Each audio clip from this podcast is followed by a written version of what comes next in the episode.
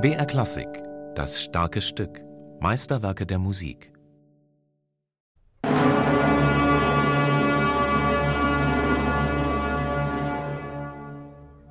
Mit majestätischer Grandezza scheint sich langsam der Bühnenvorhang zu öffnen. Helle Flöten und Streicherklänge mischen sich mit düsterem Wabern im Orchester. Noch ist nicht klar, welche Art Spektakel den Hörer erwartet. Drama oder Komödie.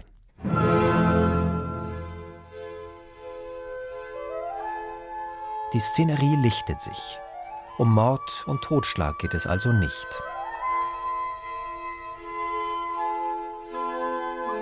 Schubert belässt es immer noch spannend in der Introduktion zu seiner dritten Symphonie.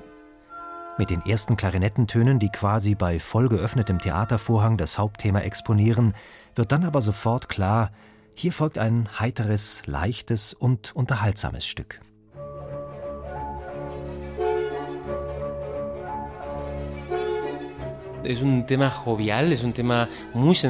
Das ist ein humorvolles Thema. Es ist eigentlich ein sehr einfaches Thema, das aber rhythmisch sehr lebhaft ist.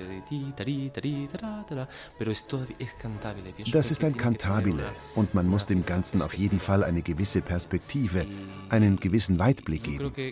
Gerade die Sparsamkeit und Schlichtheit der musikalischen Mittel machen dieses Werk nämlich interessant. Es ist nicht naiv oder einfältig. Es ist einfach. Und das gibt dieser Musik einen Wert und eine Tiefe.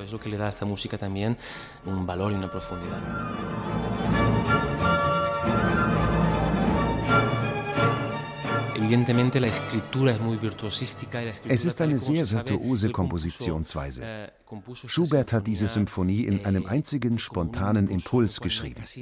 Es gibt keine Entwürfe oder Skizzen. Er hat mit großer Leichtigkeit und mit wild aufbrausendem Temperament komponiert.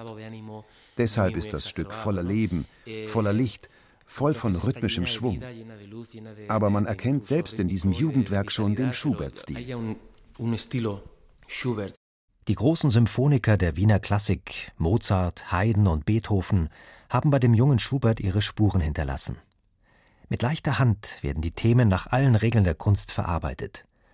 Oftmals überrascht Schubert aber durch sehr individuelle harmonische Wendungen und bricht so das vorgegebene Regelwerk immer wieder auf.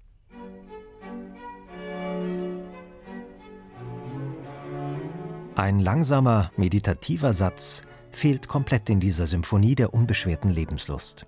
Yo pienso que el allegretto, aunque no tenga el papel de un ich denke, das Allegretto, auch wenn es nicht die Rolle eines nachdenklichen und expressiven Adagios übernehmen kann, ist dennoch ein Moment der Ruhe und des Ausblicks. Es ist ein Satz in freundlichem, gemäßigtem und ruhigem Tempo aber immer noch, wenn man so will, ein Satz mit leichtem Herzen. Und das funktioniert sehr gut. ligero de corazón, digamos, y, y, el caso es que funciona a la perfección. Die dritte Symphonie wurde zunächst nur im privaten Kreis aufgeführt. Zum ersten Mal erklang sie in der Wohnung des Wiener Kaufmanns Franz Frischling in der Dorotheagasse, wo sich unter der Leitung des Geigers Josef Prohaska einmal in der Woche Berufsmusiker und Amateure zum gemeinsamen Musizieren trafen. Die Wiener Öffentlichkeit bekam von solchen oft ungezwungenen musikalischen Treffen nichts mit. Eine gewisse Volkstümlichkeit schwingt in Schuberts Symphonie mit, im Menuett des dritten Satzes oder im anschließenden Walzer der Holzbläser, mit dem die derbe Atmosphäre Grinzinger Heurigenlokale heraufbeschworen wird. Tanzen kann man solche Rhythmen allerdings nicht mehr.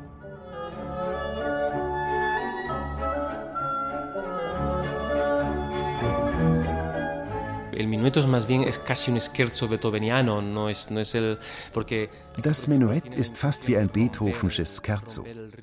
Hier will Schubert ganz klar den Dreierrhythmus aufbrechen. Der Akzent ist immer verschoben und bringt alles aus dem Gleichgewicht. Es gibt immer eine Spannung zwischen zwei sehr schnellen Takten und zwei sehr ruhigen Takten. con dos compases muy relajados, con esto tan ta ta ta tan ta ta tan ta ta ta ta ta ta ta das ist ein Scherzo. Dabei ist Schubert die Bedeutung, die solch ein Satz bei Beethoven hatte, ganz klar.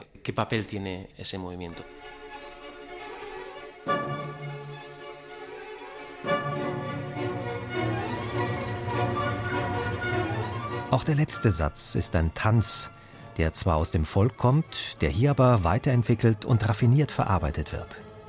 Eine Tarantella, die sich zum Finale hin rauschhaft steigert. Auch in dieser Coda sieht Pablo Eras Casado eine Verwandtschaft mit Beethoven. Ich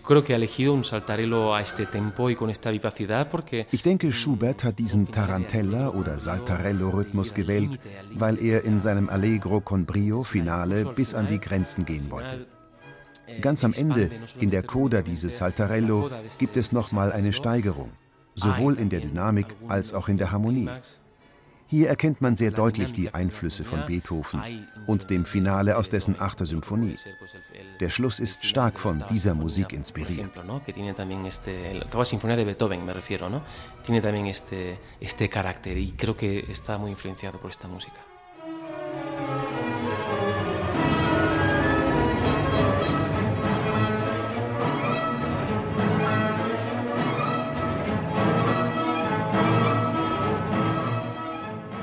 Mit dem majestätischen Beginn seiner dritten Symphonie hatte Schubert in einem spielerischen Kunstgriff zunächst auf eine falsche Fährte geführt. Das Drama wird jedoch schnell zur Komödie. Aber gerade in der Komödie steckt immer auch ein Abgrund. Man darf bei Schubert niemals das Kantabile und die Melodie aus den Augen verlieren. Das ist es, was seiner Musik Intensität und Tiefe gibt. Jede kleine Geste, jede kleine melodische Wendung muss gut gesungen und gut phrasiert werden. Und ich denke, dass auch das der Musik Tiefgründigkeit verleihen kann.